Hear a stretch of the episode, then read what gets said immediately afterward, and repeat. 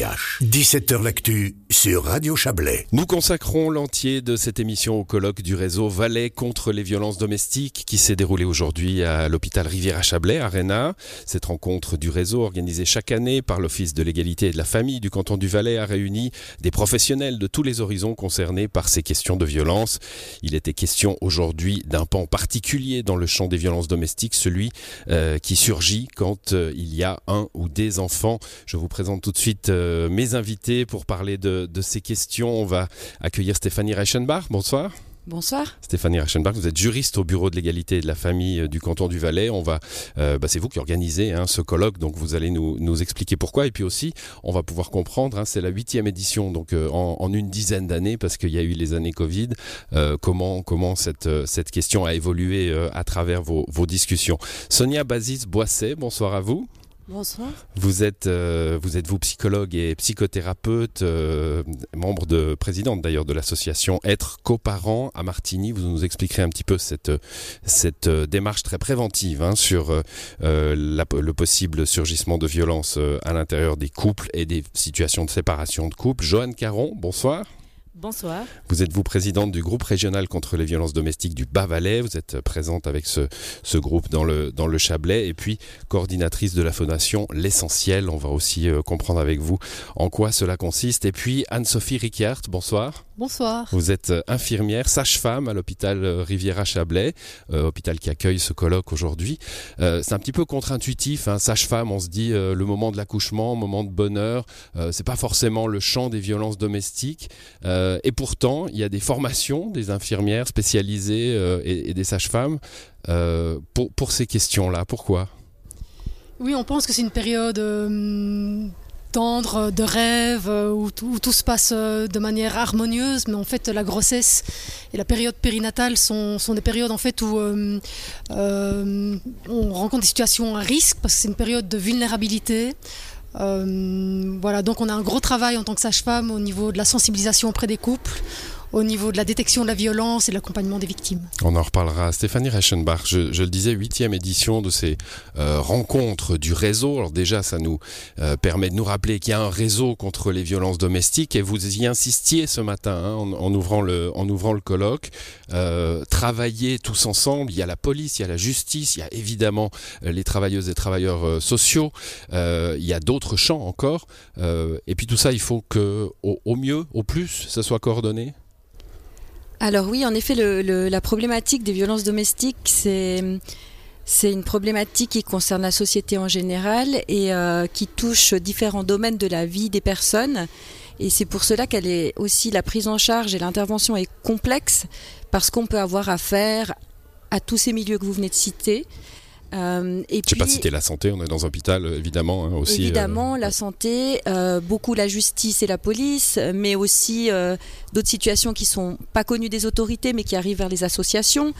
Donc c'est vrai que ce qu'on appelle l'approche intégrée, qui est aussi quelque chose qui est exigé par la Convention d'Istanbul pour lutter contre la violence domestique et la violence faite aux femmes, euh, une approche intégrée, elle vise vraiment à ce que les différents acteurs se connaissent mieux, sachent euh, euh, comment collaborer. Et c'est vraiment un enjeu très important pour on parlait de l'identification des situations et puis après une prise en charge adaptée. Un colloque comme celui-là, une rencontre, hein, ça, porte bien son nom. Euh, c'est un partage d'expérience. Il y a des organisations qui sont venues, bah, comme euh, euh, comme l'association Être coparent hein, qui a qui a parlé ce matin. il y a aussi des présentations un peu plus scientifiques de théoriciens. Et puis il y a tous ces acteurs qui sont là. Il y a le réseau évidemment hein, qui, qui peut du coup fonctionner. On se rencontre, on se connaît.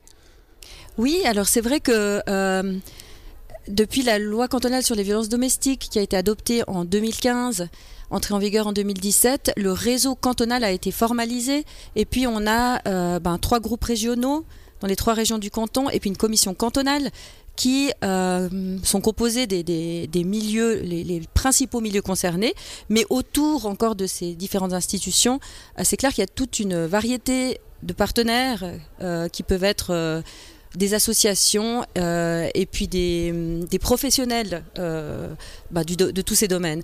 Donc vraiment, euh, on, constate avec l'évolution de cette rencontre que ben, le, réseau se renforce, se connaît mieux. Et puis s'élargit et s'enrichit. On a on a eu des thèmes différents selon les années où on a pu ouvrir au domaine de l'addiction par exemple. On a pu ouvrir, euh, on, a traité des violences domestiques en lien avec la migration. Donc c'est vrai que c'est un enjeu chaque année de se dire euh, tiens avec quelle quelle thématique on va associer pour toujours maintenir et enrichir ce réseau. Mm, John Caron, euh, vous êtes vous sur le terrain, hein, la, création du réseau et, l'expérience qu'on en tire après une dizaine d'années. Euh, est-ce que ça permet une note d'espoir finalement? Ça permet de se dire bah oui, on est plus efficace, euh, voilà, en 2023 qu'on l'était en 2010, en 2000. Alors là, je suis convaincue que grâce à cette loi sur les violences domestiques dont a parlé Stéphanie Reichenbach, on est vraiment mieux sur le terrain. On est soutenu par tout un réseau, on se connaît mieux, donc on sait qui appeler. Quand on a besoin d'un soutien pour les enfants, on appelle la protection de l'enfance. Quand on a besoin d'un soutien euh, par rapport à, la justice, on sait qui appeler à la police, qui va représenter les violences domestiques au niveau de la police. Donc je pense que toutes ces années ont été vraiment un plus pour aujourd'hui être vraiment de bonne qualité sur le terrain, faire un travail qui est vraiment tout à fait efficient avec les, victimes. Sonia euh, Basis Boisset, je vous vois, je vous vois opiner. Euh, euh, je vous ai écouté hein, ce matin, c'était lourd, comme vous avez apporté des témoignages. Mais voilà, je, je, veux commencer cette émission de façon un petit peu, tout petit peu optimiste. ce progrès, vous le notez vous aussi? Progrès de, de travail en collaboration et du coup de meilleure efficacité? Oui, oui, bien sûr. Alors il s'agissait effectivement ce matin d'être assez euh, réaliste et puis au, contraire, c'était le but de ce genre de journée, c'était d'oser se regarder et se dire euh, euh, où sont les choses et d'en faire les constats. Donc la présentation, elle allait dans ce sens-là. elle suscitait de l'émotion, ne serait-ce que par les situations qui sont évoquées, mais aussi par l'échange avec les collègues. Ça veut dire d'oser se dire, bah voilà où est-ce qu'il faudrait qu'on travaille encore, et voilà où il y a encore des choses à faire, et puis voilà où peut-être on n'est pas pas si mal. Aussi où euh, on peut encore progresser. En sortant, euh, il y a des collègues du réseau qui euh, disaient oui, mais il y a déjà ça. Donc euh, voilà, ils ont été euh, beaucoup plus euh, positifs et temporisés que peut-être notre présentation ce matin, mais voilà, c'était une volonté aussi de dire les choses. Vous avez utilisé deux fois le mot oser hein, dans cette phrase qui vient de se terminer. Vous l'avez utilisé souvent ce matin. alors on va prendre les choses du début. Hein. Moi j'ai fait de très nombreuses interviews avec des gens de la justice, des gens de la police, des gens du bureau de l'égalité, etc. De canton, Vaud-Valais. Toujours cette, ce paradigme premier vient oser dire oser en parler à ses proches, oser en parler à des associations, oser porter plainte. Euh, oser, c'est le mot. Oui, c'est vrai. Et puis, euh, comme vous dites, c'est emblématique parce que parfois des gens arrivent à le mettre déjà même comme objectif pour eux-mêmes. Donc, euh, c'est une c'est un vrai début, c'est un vrai premier pas. Et puis, euh, je pense que dans oser dire, il y a celui qui est en face, ça veut dire souvent les professionnels. Pour qu'une personne puisse oser dire, il faut qu'en face il y ait des, des professionnels qui soient prêts à entendre ou qui soient en possibilité qu'il y ait des choses qui soient dites. Mmh.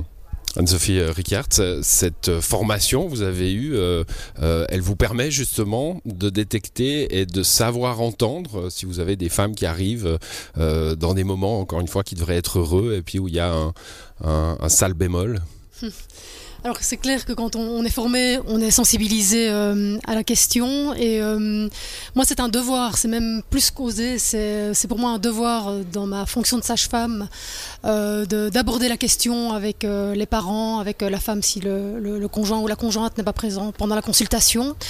Euh, vous y allez, vous y allez de toute façon, que vous voyez des signes ou pas. Oui, ok. Systématiquement, en fait, euh, bon, on aborde différentes questions euh, pendant pendant la grossesse, donc l'hygiène de vie, la construction de la parentalité, l'organisation familiale, les risques de dépression, et on, discute. On sait que l'arrivée d'un enfant ben, va changer la dynamique de, du, couple. Mhm. Euh, il va y avoir des réajustements, des modifications au niveau psychologique, au niveau euh, physique euh, chez, chez, la femme enceinte. voilà, ça peut être perturbant, ça peut, on, peut perdre, oui, on peut perdre son équilibre dans ces moments-là. Et nous, on a le devoir de, de prévenir les parents de tout ça et d'amener du coup la question est-ce qu'il y a des tensions dans le couple Est-ce que et puis on peut amener comme une normalité. Hein, les, tensions, c'est que c'est quelque chose de normal dans un couple. Et puis si on voit que que les personnes réagissent à ça, ben on, peut aller encore plus loin euh, en investiguant même jusqu'aux violences, en disant comment, comment est-ce que ça s'exprime en fait euh, ces tensions. Enfin, donc on investigue. Et puis, euh, si les parents n'ont pas envie d'en parler parce que bon, ils étaient peut-être pas préparés à ça, puis ils n'ont peut-être pas envie d'en parler ce jour-là, ils savent qu'on est un lieu d'écoute et qu'on peut mettre des, des, choses en place avec un réseau. Bien évidemment, on ne reste jamais seul avec les violences. Euh, donc on peut mettre un réseau en place pour... Euh, Là vous allez nous confirmer, puisqu'on est à l'hôpital Rivière-à-Chablais hein, et que vous y travaillez, que les réseaux existent des deux côtés du Rhône, évidemment dans les deux cantons, vous avez votre, votre listing hein, d'associations, d'organisations qui peuvent, euh, qui peuvent prendre le relais. Oui, on a, on a donc on est un hôpital bicantonal, donc euh, Valais-Vaux. Donc on, a une connaissance du réseau valaisan et vaudois. Et puis euh, justement, ce genre de rencontre permet de, tisser euh, des liens. Et puis justement, on a, organisé l'année dernière quatre journées de conférences sur les violences, les violences faites aux femmes, faites aux personnes, parce qu'on doit inclure aussi les hommes. Et bah, ça a permis de créer justement pas mal de liens avec tout ce réseau. Joanne Caron, on voit, grâce à à, ce témoignage hein, d'une euh, sage-femme que les violences domestiques. Alors on savait déjà, mais il est toujours bon de le rappeler qu'il n'y a pas de frontières sociales dans les violences domestiques. Hein. Ça peut être des gens très formés, très riches. Euh, ça peut aussi être des gens très pauvres, très peu formés. Euh, et puis il n'y a, a pas de frontières de, de moment non plus. Il n'y a pas de moment dans la relation d'un couple ou dans la relation de d'une famille où ces, ces choses-là peuvent arriver. Ça, ça peut arriver. Exactement. Bon, il faut savoir que souvent, euh, au départ, lorsqu'un couple se rencontre, il y a pas beaucoup de violences domestiques parce que sinon la personne qui subirait les violences partirait. Je pense pas qu'il y a énormément de personnes qui se disent ah c'est trop bien dans ce couple, mmh. je vis de la violence donc je vais rester. Donc au début il y a peu de violence. Puis la violence elle arrive petit à petit. C'est vraiment ce cycle. Donc euh, voilà euh, après quelques années ou des fois après l'arrivée des enfants, la violence arrive à ce moment-là et puis euh, c'est ça qui est, qui est, plus compliqué. Donc en effet il n'y a pas de moment. Euh, c'est vraiment euh, cyclique et puis ça peut être suite à, à différents facteurs que la violence s'aggrave ou pas. Et puis c'est à ces moments-là qu'il faut être présent, nous, en tant que, que travailleurs sociaux du terrain. Dans diverses euh, présentations ce matin, dont celle, euh, euh dont celle de, Sonia, hein, il y, a, ces signes. Hein. Quand on a affaire à, ces questions-là, qu'on y est plongé, on repère les signes. Vous, évidemment, c'est votre quotidien. Oui, exactement. Bon, les personnes qui nous appellent, c'est que déjà, c'est déjà un pas. Il y a plus qu'un signe. Ouais, voilà, il y a plus qu'un signe. C'est déjà dire, ben voilà, je vis de la violence parce que je pense que ce que je vis, c'est pas tout à fait normal. Mais c'est vrai que je suis toujours assez étonnée quand les gens nous appellent en disant, ils me traitent comme ça, ils me parlent comme ça. Est-ce que vous pensez que c'est vraiment de la violence alors que pour nous, on est vraiment convaincus que c'est de la violence, mais ils ont besoin d'entendre. Et et oser parler, on en a, on a dit avant, c'est vraiment important. Il y a une progression d'ailleurs hein, qui est oui. assez claire, euh, violence verbale, violence psychologique, voilà, violence physique, euh, ça va pas toujours dans ce sens-là, mais enfin c'est un schéma et assez nous, classique. Fondation L'Essentiel, on est spécifique des violences psychologiques, ce qui veut dire qu'on a beaucoup de victimes, elles n'ont pas vécu des coups, et souvent elles nous disent, mais si au moins il m'avait frappé, j'aurais l'impression ça serait plus clair pour moi. Plus clair pour moi, mmh. et plus clair pour la société. En fait, il y a quelque chose de, oui, mais en fait il me frappe. Donc euh, c'est pas vraiment reconnu. Il y a quelque chose. Elles ont encore beaucoup les victimes d'ordre de ça. Je mets les victimes parce qu'on accompagne des hommes et des femmes. Alors on va parler, hein, parce que ça, on, on, va, parler, on va parler des, des, des hommes. Euh, on va dire les auteurs, hein, parce que tout à l'heure on a dit oui, il peut y avoir des hommes victimes, il peut y avoir des femmes autrices, mais euh, a priori les, les, chiffres sont assez clairs. C'est plutôt les hommes qui sont des auteurs. Stéphanie Reichenbach, vous avez rappelé des chiffres ce matin en introduisant le colloque. Euh, c'est pas anodin. 931 infractions liées aux violences domestiques en hein, en Valais en, dans, dans, les dernières statistiques de, de la police, un décès. Euh, et comme on le sait toujours, même si euh, probablement ça progresse, bah, ce n'est qu'une partie visible du phénomène puisque beaucoup de cas ne sont pas dénoncés. Oui, alors il y, y, a une chose, c'est que là, c'est les infractions qui sont enregistrées par la police, donc ça veut dire qu'elles sont arrivées à leur connaissance et que les faits que la justice a pu établir ont permis de retenir cette infraction, parce qu'il y a des situations qui vont arriver à connaissance de la police, mais dans lesquelles il n'y a pas les éléments de fait, les preuves pour établir l'infraction.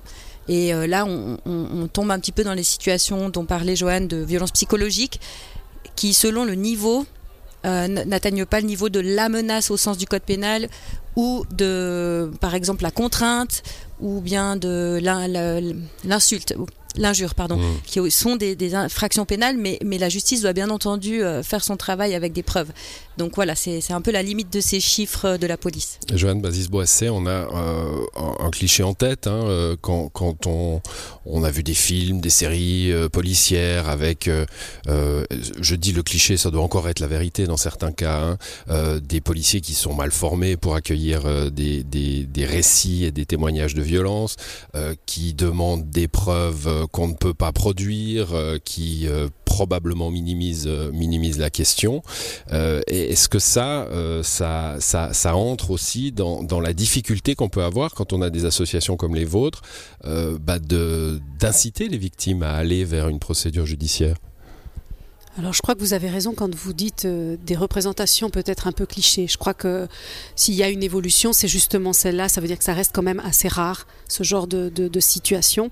Euh, mais par contre... euh, Ça veut dire, ce que vous nous dites, c'est que la police, la justice, ils ont été formés à ces questions-là et c'est pas comme il y a 10 ans ou il y a 15 ans, Exactement. clairement. Oui, oui, oui, oui, oui, oui, parfaitement. Non, non, il y a une évolution quand même globale. Et puis, comme le disait Madame Reichenbach, il y a aussi le fait qu'on a, dans la majorité des cas, affaire à, à des faits qui sont non recensés. Ça veut dire des faits qui ne relèvent pas euh, euh, d'appeler la police, de venir constater qu'il y a eu euh, des coups, des cris ou des choses comme ça. Donc, on ne peut pas non plus reprocher aux professionnels leur formation ou leur capacité à recevoir si les victimes ne parlent pas.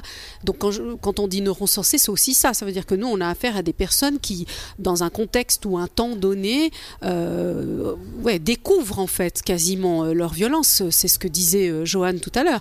On a des personnes qui nous disent, mais est-ce que ça, vous pensez que c'est vraiment de la violence? Ou des fois en entendant, parce que nous, on fait des groupes de parents, donc en entendant un autre parent euh, faire référence en disant, oui, puis alors j'ai vécu de la violence, et puis alors euh, il y ah avait bah ci, tiens, il y avait ça se ça. passe aussi chez moi et je pensais pas que c'en donc, était. Voilà, c'est ça, exactement. Donc dans le regard de l'autre, ou des fois il y a le groupe qui euh, n'a pas n'a pas témoigné de violence, mais quelqu'un dit ah mais alors est-ce que ça serait ça? Puis vous avez euh, plusieurs parents dans le groupe, parfois parce que nos groupes sont mixtes et c'est une très grande force. Vous avez des, des, des hommes donc du coup qui vont sou- soutenir la parole euh, d'une femme ou de quelqu'un en disant mais si si je crois bien, puis ça c'est pas normal et puis euh, voilà faire Mmh. référence euh, souvent à leur représentation de la femme qui vont pas dans, dans ce sens-là. On va terminer cette première partie avec votre, votre association, justement, Être coparent. Alors, il y y a une notion hein, que moi je n'avais pas en tête quand on parlait de, de violences domestiques, que vous m'avez amené ce matin, c'est cette notion de prévention des violences domestiques finalement. hein. Euh, on a toujours l'impression qu'on doit réagir à des violences une fois qu'elles sont là. Euh, alors il peut y avoir des préventions au sens large sur la violence dans la société, mais là, euh, qui, qui sont ces parents qui viennent faire des, des- des séances de groupe chez vous? Alors, c'est des parents qui sont dans des situations de vulnérabilité. Donc, on a évoqué euh, les naissances. Euh, il y a eu aussi des présentations durant lesquelles ont été évoqués certains stress euh, extérieurs qui peuvent venir. Et nous, nous avons affaire à des parents qui, dans leur coparentalité, donc le fait de devenir parent et de devoir collaborer pour élever ensemble des enfants, peut être un facteur de stress. très, très important, peut amener beaucoup de dissensions. De stress en soi, il n'y a pas forcément de raison extérieure. hein. Pas forcément Ouais. de raisons extérieures, mais les raisons extérieures peuvent s'ajouter. Euh, euh, les raisons internes sont des changements personnels, des changements de posture, une nouvelle dimension et des nouveaux rôles qu'il faut négocier. Dans le- le- la, la chronologie quand même des violences, il faut quand même dire que dans la, co- quand la coparentalité advient, ça veut dire quand l'enfant vient et qu'on doit collaborer entre deux adultes pour élever cet enfant, vient la possibilité en fait d'être différent.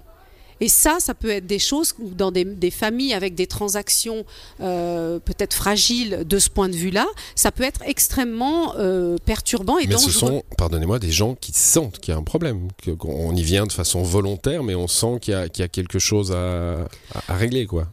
Oui, alors ils le sentent parfois, ils euh, l'admettent rarement directement, mais ils peuvent dire quelque chose du style on vient pour les enfants, ce qui est vrai. Et après, bien sûr, on déroule le fil et puis on travaille. Mm. Bien sûr, il s'agirait que les parents soient conscients de la charge de travail que demande le fait de, de collaborer pour élever les enfants. C'est pas une chose euh, simple et anodine et qui nous tombe, qui tombe du ciel simplement parce qu'on est devenu parents. Notre société, elle évolue, elle change. Euh, vous la- vous l'avez dit euh, aussi. Oui, il n'y a plus les mamans qui restent systématiquement à la maison et dont la tâche est euh, clairement définie par la société. Il y a un partage des tâches à trouver qui, qui va peut-être moins vite que, que la théorie. Hein. Surtout au moment des séparations. Parce qu'au moment des séparations, peu importe qu'on ait choisi un modèle comme celui que vous venez de décrire, il n'y a pas de jugement de valeur sur ces modèles-là, mais souvent au moment de la séparation, on a un système juridique et un système sociétal qui n'est pas adapté à ce modèle. C'est-à-dire qu'au moment de la séparation, chaque parent va en général prendre sa responsabilité euh, plutôt de manière égalitaire. Et si la famille n'était pas dans ce modèle-là et n'était pas prête à ce changement-là, ça peut créer des tensions.